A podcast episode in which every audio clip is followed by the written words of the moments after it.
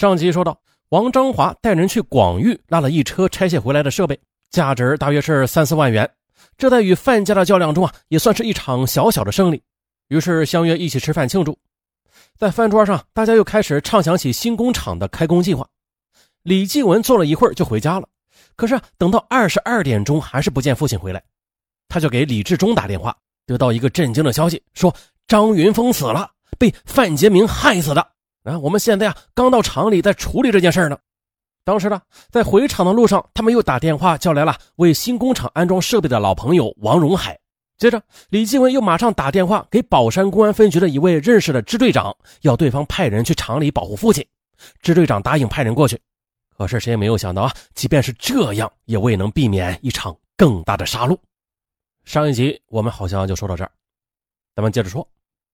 从时间上推算。行凶者范杰明从案发的第三现场，就是邵不应被袭地回到广域的时候，大概也就是二十三点十五分左右。根据目击者回忆啊，当时只有张云峰遇害的仓库门口拉起了警戒线，而靠近厂门的路口却没有任何警戒线，只有几个执勤的协警。据说呢，当时罪犯范杰明他镇定的走上前，跟协警说的他呀就是厂里的人啊，便顺利的放行了。此刻呢，王章华、李志忠和王荣海、周昌俊四个人刚刚走出大门呢，准备找个宾馆先住下来。也就在这时，范建明从大门外的树影后窜了出来，先是朝着刚刚坐到驾驶位的王章华开了一枪，隔着玻璃呢，散弹便打到了王章华的脖子上。听到枪响的王志忠本能的向车后方跑去，可惜呢，被范建明追上去又击中。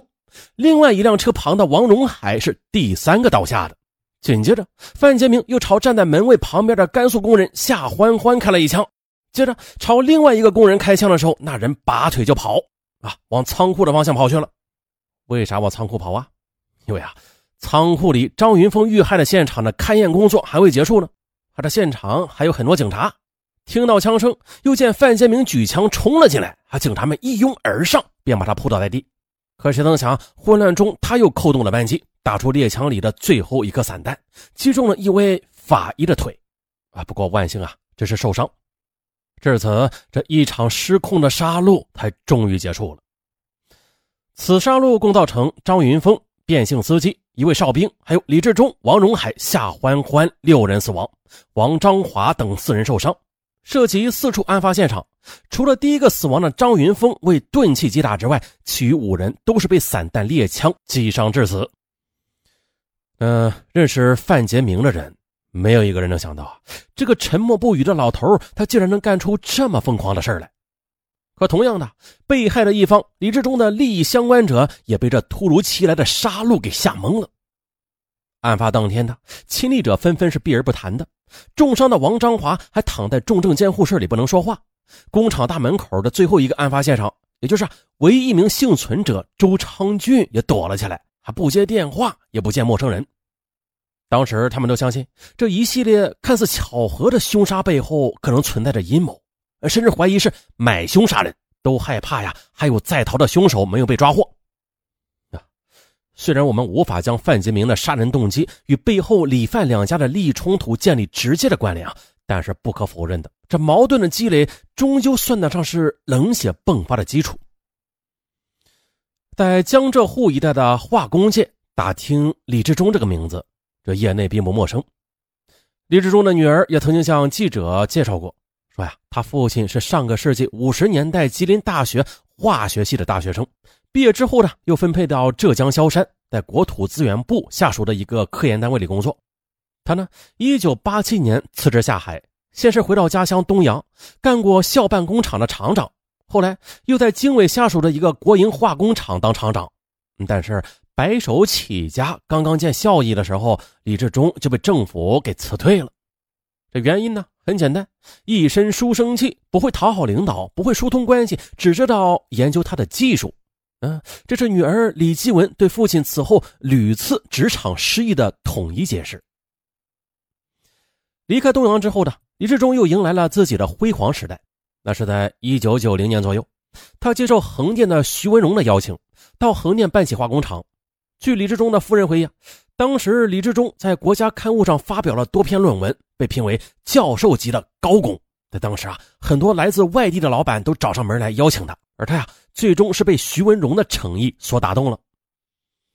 当时的横店才刚刚起步啊，借着上个世纪九十年代化工市场的蓬勃发展，李志忠在横店的化工产业那是越办越大，几乎是一年就开一个厂，巅峰时期啊，这年销售额十几个亿，在当年。可是呢，李志忠他忽略了一个根本性的问题，就是他毕竟只是一个打工者，不是老板。两千年左右，李志忠经人介绍承包了上海宝山区的一家小化工厂，生产的原料卖给横店集团下属的化工企业。后来呢，此事被横店集团的老板徐文荣知道了，大为恼火，双方便闹僵了。而李志忠当年承包的宝江化工厂也就在广域化工厂的旁边，起初呢是由李志忠的儿子打理。离开横店之后，李志忠又来到上海，全权接手。据他的女儿李继文讲述，当年李志忠在离开横店的时候啊，十年打拼的积蓄那是血本无归，到上海后的也算得上是白手起家了。他还说呢，二零零一年那个春节，债主追上了门，家里连过年的钱都没了。可是啊，在上海宝山，李志忠却再次凭借自己的技术又起家了，很快啊，又以一千二百万元的价格买下了现在的广域。精细化工厂主要是生产乙醛酸，此后又扩建了一个乙二醛车间。后来呢，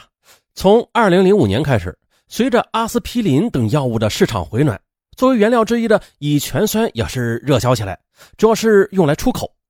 广域化工厂的效益嘛，也是突飞猛进。二零零五年呢，盈利是一千八百万元；二零零六年盈利两千六百万元；二零零七年盈利一千九百万元。凭借这几年的盈利，李志忠大举投资买厂，然后又在上海、山东淄博、江苏太仓等地买下了几家工厂。可是啊，很快的，二零零八年金融危机袭来了，市场很萎靡，加之之前几年的扩大投资，李志忠一手打造的广域集团顷刻间便面临着崩塌。首先是经营困难，到二零一一年的，仅是广域工厂所欠的高利贷就高达近两千万元。另外还有一大笔供应商的欠款。绝境中呢，李志忠想要把工厂承包出去，他需要一个可靠的接盘者。范国富便成为广域的接盘者。从各方面来讲吧，都是顺理成章的事因为呢，早在李志忠刚买下广域化工厂的时候，就通过一个客户介绍认识了范国富。当时呢，范国富他还只是上海康健进出口公司的一个普通外销员。由于广域的产品主要是来自外销，于是呢，上海康健便承担了大部分的市场销售，由此范国富便逐渐的成为广域举足轻重的角色。啊，这就是范国富。范国富表达了承包意向之后，于二零一一年六月份就跟李志忠达成了协议，双方约定啊是共同经营，但是原有的债务是由李志忠方面承担，经营的收益是四六分成，李志忠得六。范国富得四，并且约定由范国富一方投入四百万元进行一次技术改造。但是，据李继文讲述啊，协议签好之后呢，范国富一方没有按照约定向他们提供财务报表，利润分成啊，也就是无从谈起了。